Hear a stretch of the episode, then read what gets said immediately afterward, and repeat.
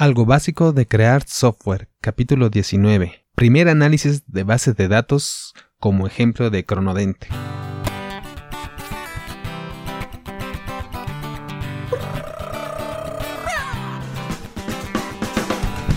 Hola gente oyente, ¿qué tal? ¿Qué más? ¿Cómo estás? Bienvenida al podcast Algo básico de crear software un detrás de cámaras del desarrollo de sistemas. Aquí hablamos, pero sobre todo creamos sistemas informáticos para rebeldes que prefieren pasar a la acción que quedarse con la intención.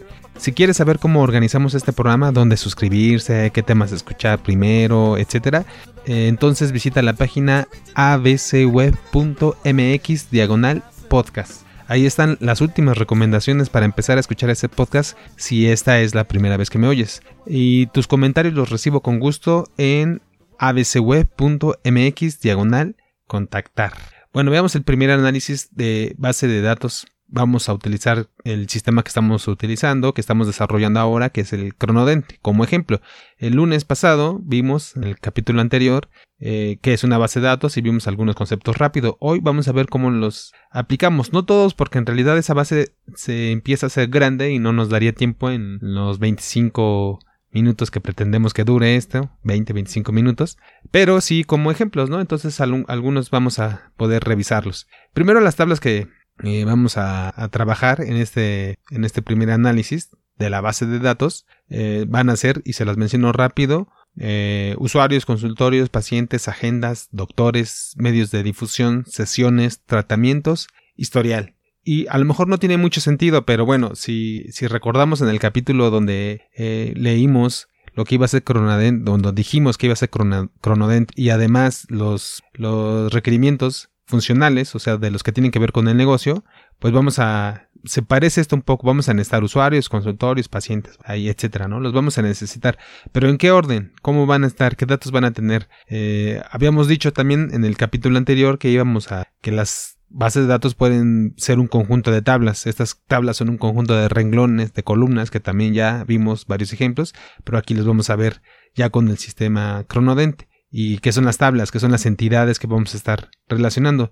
Esto es un poco empírico, no, no hay así reglas como parece. De hecho sí hay algoritmos, pero bueno, también es como se vaya acostumbrando las personas que lo van diseñando. En mi caso yo este, es muy personal, de hecho lo aprendí primero de manera empírica y ya después en la, en la universidad descubrí que tenía todo su, todo su método y todo. Y este, aunque la verdad es que también dentro del desarrollo de sistemas no, no toda la gente sigue este método, ¿no? Entonces, bueno, vamos a ver. ¿Qué tablas, qué vamos a usar? Suena lógico que vamos a usar usuarios. ¿Qué son los usuarios? Son los usuarios que van a utilizar el sistema. ¿sí? Son alguien cuando ingresa al sistema va a registrarse, ahí define su usuario, su password, ¿no? Es lo que va a tener. Necesita un correo porque ya habíamos dicho también que eh, para entrar al sistema hay que validar ese usuario y la validación será a través del correo. Entonces, si nos imaginamos una tabla de usuarios, una, como si fuera una hoja de, Excel o una hoja de cálculo, pues, entonces en las columnas tendríamos el nombre, el usuario, el login que utiliza, su contraseña y el correo, ¿no? De, mínimo. También podríamos tener una clave ahí, como el número de usuario, etcétera, que es algo interno del sistema, pero bueno, eso, eso sería lo que tendría. Consultorio. Y aquí me voy a ir un poquito entonces en el orden en que se usan los sistemas en el que se va a usar este sistema. Nosotros definimos también en capítulos anteriores que una manera de hacer este análisis es a, través de los casos de uso. De hecho, los casos de uso serían responsabilidad eh, un poco de los, de los usuarios, del dueño del negocio, del dueño del conocimiento, de la aplicación. Entonces, si nos vamos por ese caso de uso, pues ya, vimos que el primero es registrarse, vamos a registrarnos, entonces necesitamos un usuario.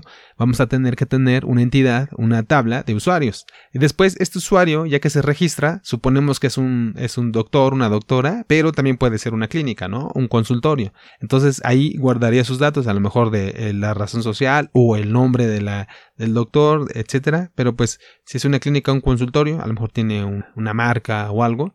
Entonces, tendríamos que tener esta entidad que es el consultorio. Tiene, puede ser ubicación, el correo, el teléfono. Eso nos va a servir para nosotros, dueños de Cronodent, comunicarnos con ese, con ese consultorio, porque pueden haber varios consultorios dentro del sistema Cronodent. Entonces, a lo mejor si queremos comunicarnos con ellos, queremos saber quién es el contacto, quién es el doctor, su teléfono, su correo también. Y, ya, y es diferente de, de los usuarios. Entonces, un usuario va a estar relacionado con el consultorio. Bueno, otro, otro otra entidad son los pacientes. Resulta que si ya, nos ya soy un doctor o doctora, ya me registro, doy de alta eh, en el sistema Cronodent los datos de mi consultorio, donde está ubicado, mi correo, etcétera, ya empiezo a dar de alta los pacientes. Entonces, en una tabla de pacientes, en una, porque es la entidad que vamos a estar manejando, pues yo me imagino que las columnas o los datos que van a existir ahí, bueno, obviamente los registros es un registro por cada paciente y ese registro tiene, tiene campos, que quedamos que los campos son como columnas. Si en nuestra hoja de cálculo nos imaginamos, por cada renglón vamos a tener un paciente y en las columnas vamos a tener datos. ¿Qué datos? Pues puede ser el nombre, el apellido paterno, materno, también su correo, su teléfono. Esos van a ser importantes porque con esos son los que queremos comunicarnos con el paciente a nombre del doctor le vamos a mandar, mensajes de, cancelación de citas, de confirmación de citas, etc. Entonces también es importante que tengamos otra vez el nombre,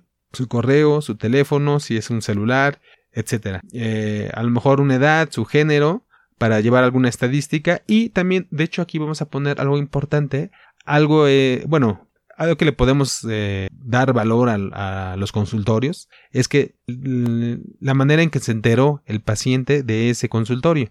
Muchas veces se enteran por recomendación, obviamente si yo voy y digo a un amigo o le va a una señora y puede llevar a sus hijos, entonces se lleva a las personas eh, de boca a boca, ¿no? De oreja a boca, como se diga. Esta es una manera, pero también pues puede ser que hayan hecho alguna alguna tipo de publicidad alguna campaña publicitaria. Entonces puede ser que se comunicaron, se dieron a conocer en internet, alguna revista, alguna exposición, eh, a lo mejor hicieron alguna promoción o a lo mejor pusieron un anuncio en la calle y iba pasando la gente. Entonces va a ser importante para el consultorio, para el doctor saber sus pacientes, cómo es que se enteraron de ellos, para qué, para poder dirigir eh, algún esfuerzo que haga después para atraer más pacientes, más clientes para él. Y le sirve más anuncios por, por internet o por cine, radio, televisión o lo que vaya utilizar, ¿no? Un letrero ahí afuera, una marquesina, etcétera, lo que vaya, vaya a hacer. Entonces, sería importante si le preguntamos a cada paciente cómo fue que se enteró del, del consultorio. Entonces, ese, ese va a ser otra, otra entidad, pero bueno,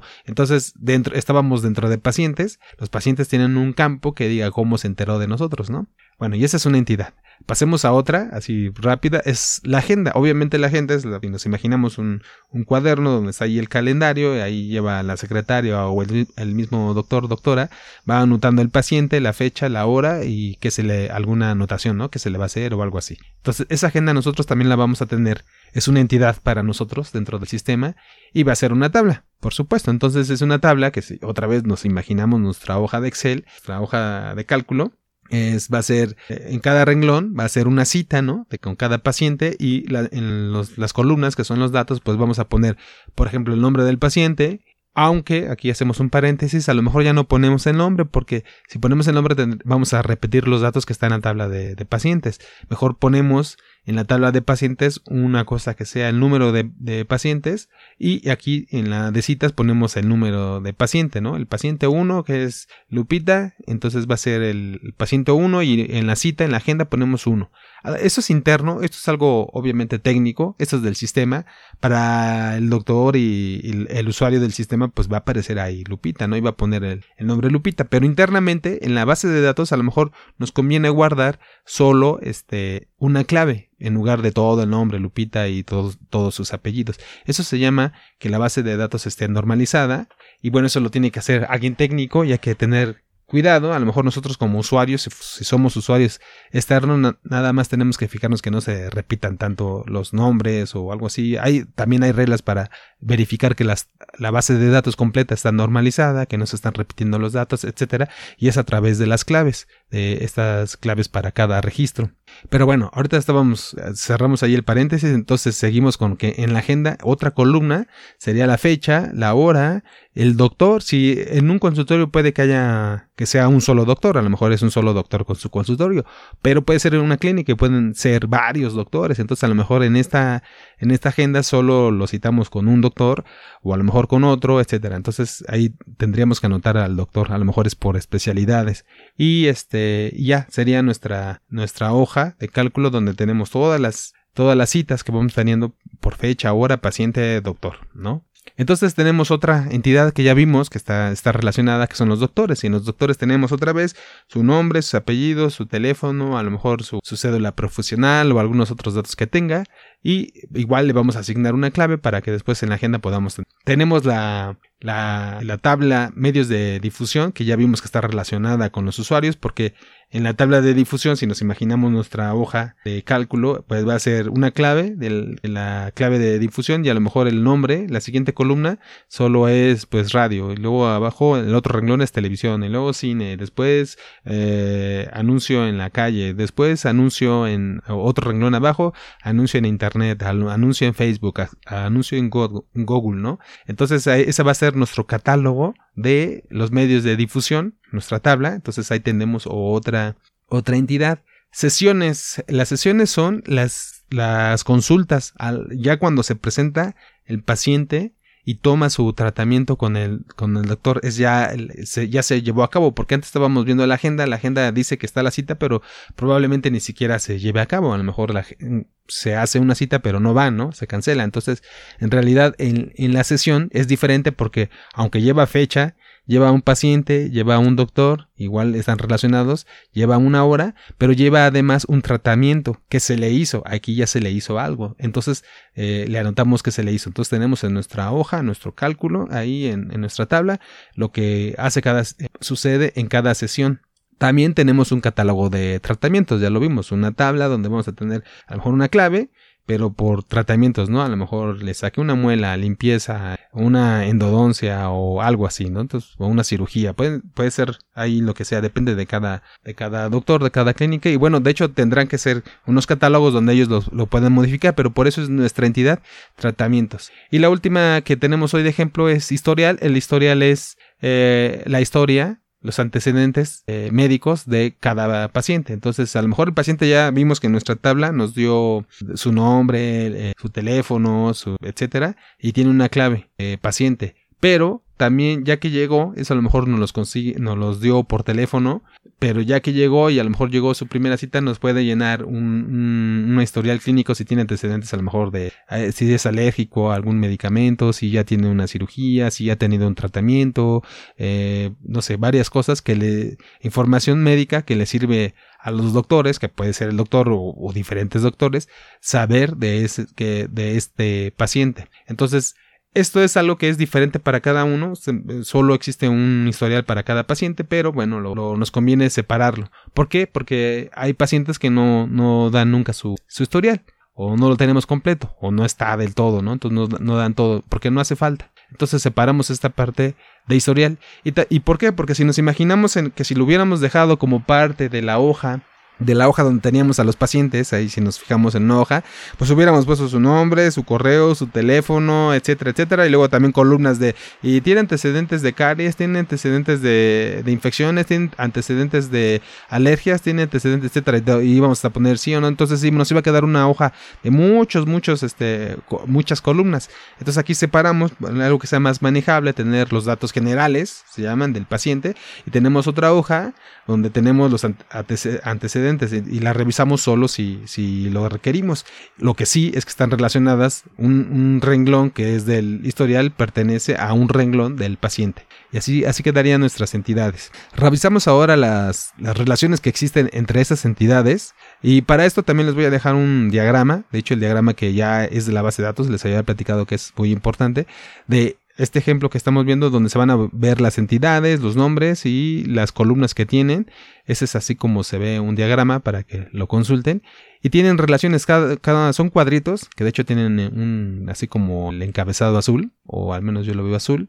Este, tiene el título, por ejemplo, usuarios, consultorios, y abajo es un, en, la parte blanca del cuadro tiene los nombres de las columnas, que son los que estábamos viendo, por ejemplo, nombre, correo, teléfonos, etcétera, así de las diferentes tablas, y todas las tablas están relacionadas una con otra con líneas, líneas punteadas, y por eso se llaman diagramas de entidad relación, o relacionales, de base de datos relacionales. Entonces, este, y tienen ahí otros símbolos. De un lado, cada línea tiene un, como una, una flechita y del otro lado de la línea tiene una como, le llaman patita de gallo porque son como tres, un triangulito con, con lo que termina. Y así se relacionan las tablas. ¿Qué significa esto? Bueno, revisemos la, Hay tres tipos de relaciones, ya lo habíamos visto en conceptos. Uno a uno, que es... Y un ejemplo es la de paciente historial, que ya les había dicho. Y ahí si vemos las dos tablas en el diagrama, se ve que está la tabla de pacientes y que tiene una línea punteada que las une. Y, pero de, de esa línea de los dos lados tiene la flechita. O sea que es de un lado es uno y del paciente es uno. ¿Cómo se lee esto? Que un paciente tiene un historial. Así tiene uno y solo uno y un historial pertenece a solo un, un paciente. Entonces están relacionados uno a uno estas dos tablas y así se ve esa relación. Ese es, este es el ejemplo de uno a uno en esta tabla. Después, de hecho, la más común de todas es la de uno a muchos. Ese es otro tipo de relación. Uno, a muchos es la que nos vamos a encontrar en general y es a la que tratamos de llegar casi siempre por, por diseño y porque, bueno, es lo que se puede programar, es lo que se puede diseñar, eso es lo que podemos resolver en, los sistemas. Entonces vamos a procurar que sea uno a muchos. ¿Qué son uno, a muchos? Bueno, que a una entidad le pertenecen muchos elementos de otra entidad. Ejemplo, tenemos la de paciente a consultorio, ¿no? Ya vimos que se dio de alta el consultorio en el sistema, ese consultorio puede tener a, a muchos pacientes. Es, eso es lo que esperan, ¿no? De tener muchos pacientes. Entonces, como leemos esta, aquí si vemos en el diagrama, en el consultorio sale una línea de consultorio a paciente. Del lado del consultorio tiene una flechita y del lado de paciente tiene una pata de gallo. Quiere decir que hay muchos pacientes por un consultorio. Y así se lee. Un consultorio puede tener muchos pacientes. Y eso suena lógico, ¿no? Eso es lo que les decía, así que ya más intuitivo fue que se desarrolla esto y así verificamos los diagramas. Y sí, efectivamente un consultorio puede tener muchos pacientes. Y si lo leemos al revés, sería eh, un paciente puede tener, pertenecer a un solo consultorio. Así es como lo está diseñando el sistema. Y si escuchamos estas palabras y repetimos estas frases, vamos a poder analizar y revisar toda la base de datos. Otro ejemplo es, por ejemplo, usuario a consultorio, que ya vimos que el usuario es el usuario del sistema, es el que tiene el correo, el que se registra, etcétera. Entonces, ese usuario se registra y pertenece, entonces podemos leer un usuario pertenece a un consultorio.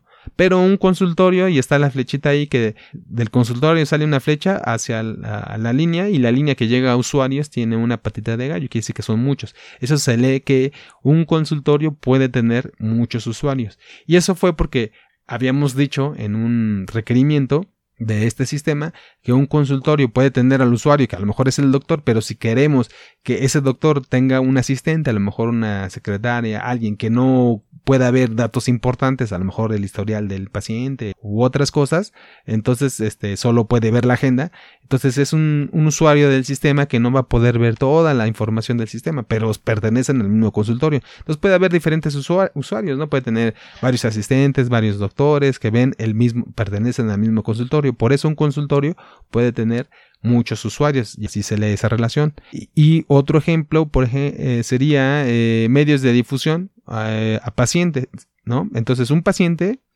bueno, muchos medios de difusión, por ejemplo, un medio de difusión, este, no sé, radio. Ese medio de difusión que está radio, ahí es un renglón de esa tabla, puede pertenecer a muchos pacientes. Eso significa que muchos pacientes se enteraron por radio. Y está bien, es lógico. Entonces, un medio de difusión puede tener muchos pacientes o puede ser pertenecer a, o ser medio de comunicación con muchos pacientes de primera vez. Y al revés, leemos un paciente tiene un solo medio de difusión, o sea, fue por un medio de difusión el que se enteró, nada más la primera vez, después a lo mejor ve otros, otros anuncios en otro lado, pero fue uno, el primero, el que fue el efectivo y entonces solo tiene uno. Entonces por eso la línea que va hacia allá tiene, termina en flecha, la que va hacia medios de difusión y de medios de difusión hacia pacientes termina en patita de gallo, quiere decir que un medio de difusión tiene muchos pacientes. Entonces así seguimos nuestro algoritmo, son un empírico y aquí lo tratamos de ver.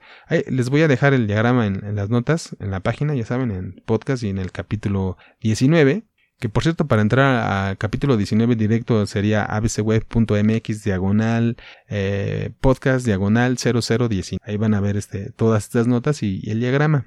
Bueno, y por último tenemos las relaciones muchos a muchos, que en realidad existen, pero nosotros los de sistemas tratamos de, de generar unas eh, que sean de unos a muchos. ¿Por qué? Porque de muchos a muchos en realidad eso no se puede programar. O sea, bueno, sí se podría, pero no es, no es tan sencillo, no es un, no es un estándar. Y lo que hacemos, y en realidad para que sea más fácil para el sistema y para nosotros los humanos usuarios, es que se dice romper esas relaciones de, de muchos a muchos, en romperlas en, con tablas intermedias que relacionan una tabla intermedia a muchos con uno de un lado y luego esos muchos con uno del otro lado. Y así ya tenemos que sean muchos a muchos, pero en realidad es que hay una tabla intermedia que nos está sirviendo para, para romper esa relación o para clarificarla. Vamos a ver un ejemplo. Tenemos aquí, de hecho la agenda es un caso. ¿Por qué? Porque si nosotros leemos la agenda, o más bien doctores y pacientes. ¿Qué significa? Significa que un doctor puede atender a muchos pacientes. Eso, eso suena, suena lógico. Pero un paciente puede ser atendido por varios doctores, entonces ya no es por uno solo, no es alguien, no tiene exclusivo, entonces un paciente, pues a lo mejor hoy lo atiende un, doctor y mañana lo atiende otro y pasado mañana lo atiende otro, ¿no? Pues, depende del número de doctores que haya en el paciente. Entonces en esa tabla no podríamos decir relacionar las dos tablas directamente, doctores con pacientes. Y este, entonces, ¿qué hay? Ahí hay una tabla intermedia que es la de agenda. Por eso les decía que esta es un ejemplo. ¿Por qué? Porque entonces un, doctor puede tener una cita en una agenda, ya vimos que en la agenda es el renglón donde están las citas, bueno, entonces la cita tiene a un doctor por un lado y solo a un doctor, solo va a ser un, doctor el que esté ahí en esa cita. Y este, por el otro lado, la misma cita, el mismo renglón, el mismo elemento de la agenda, tiene a un paciente y solo a uno. Pero entonces en una agenda ya vimos que están los dos mezclados, el doctor y el paciente. Están, es lo que relaciona. Entonces, por eso la agenda resultó que es la tabla intermedia que está rompiendo o, más bien relacionando las entidades doctores y pacientes, porque las, las, agendas son las que juntan a los doctores con los pacientes. En una agenda es donde notamos paciente y al doctor al mismo tiempo, en el mismo renglón. ¿No? Otro caso es el de la sesión, porque ese es el de la agenda. Ya vimos que ese es, esa es la cita, probablemente no se dé. Pero ya cuando, ya que sucedió, ya que se dio la consulta, ya que fue el paciente, bueno, ahí lo mismo. Ahí el doctor atendió a un paciente y un paciente fue atendido por un doctor en una sesión específica, ¿no? Que de hecho esa sesión tiene un tratamiento ahí ligado, que también es de, muchos a muchos, por eso las sesiones está rompiendo esa, esa relación de muchos a, muchos, a muchos, dejando las relacionadas tablas doctores con pacientes y doctores con tratamientos. O sea, un doctor puede hacer un tratamiento, un doctor a lo mejor hace una endodoncia, también puede hacer una, revisar una caries, o a lo mejor hacer un ajuste, o a lo mejor a la limpieza, ¿no? Entonces un doctor puede hacer muchos tratamientos y un tratamiento, o sea, por ejemplo, el tratamiento sacar una muela, lo pueden hacer varios doctores, ¿no? Eso es lógico. Si relacionamos doctores con tratamientos, entonces nos quedaría que son muchos a muchos. Lo intermedio es una sesión, o sea, algo, que ya sucedió ahí. ¿Y qué sucedió? Bueno, que un doctor en esa sesión específico hizo un tratamiento en especie y, por eso quedan así esa tabla con ratitas de gallo en sesiones, pero hacia doctor y hacia tratamientos queda con flechas, o sea, de uno solo. Las sesiones es la que relaciona el doctor, el tratamiento que se hace y de hecho, por cierto, también relaciona el paciente porque se lo hacen a un solo paciente, no se lo hacen a muchos, entonces queda a varios pacientes, queda con un solo paciente. Entonces, estas relaciones de muchos a muchos quedan ya registradas en la base de datos como más bien relaciones de uno a muchos. Pero bueno, el concepto es, ese de muchos a muchos y nos sirve para estar revisando la base de datos así como la revisamos ahora, que revisamos solo ocho tablas, nueve tablas y sus relaciones. Aquí les dejo el diagrama, ninguna tabla quedó ahí suelta, todas están relacionadas una con otra y ahí ven de manera lógica y general más o menos como el sistema para que tengan ya una idea de qué es lo que hace el analista y el diseñador de la base de datos. Bueno, entonces a la siguiente pues ya seguiremos construyendo más de la base y, iremos avanzando el sistema. Y por lo pronto en esta lo vamos a dejar aquí y nos escuchamos la siguiente que es viernes, viernes de recreo. Gracias, adiós.